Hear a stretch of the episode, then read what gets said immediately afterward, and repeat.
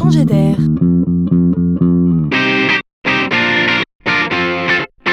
C'est la chronique de Laurent Collen. Cette idée-là, je suis sûr que vous l'avez déjà eue 100 fois en tête. L'innovation nous est devenue tellement familière que quand elle survient, on pense parfois, eh bien, ils en ont mis du temps à trouver la technologie qui va bien. Ou bien encore, franchement, on se demande bien pourquoi cela n'est pas opérationnel partout.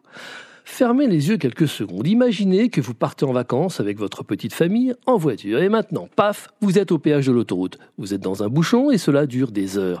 Et c'est d'ailleurs le moment que choisit votre fille pour vous dire Maman, papa, on est bientôt arrivé Eh bien, c'est là que se loge cette innovation. Imaginez que demain, on ne s'arrêtera probablement plus au péage.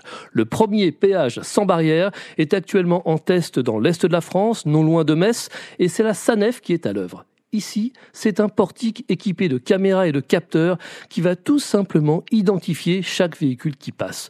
L'automobiliste pourra confortablement payer après coup en ligne, depuis son ordinateur ou son portable. Il disposera d'un délai de 10 jours pour le faire. Les fâchés avec Internet, eux, pourront payer à une borne traditionnelle en sortie d'autoroute.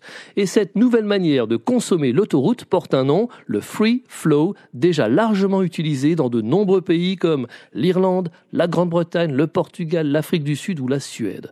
Du temps en plus, du stress en moins, et cela n'est rien à côté des millions de litres de carburant qu'il est prévu d'économiser. Ça, c'est une bonne nouvelle.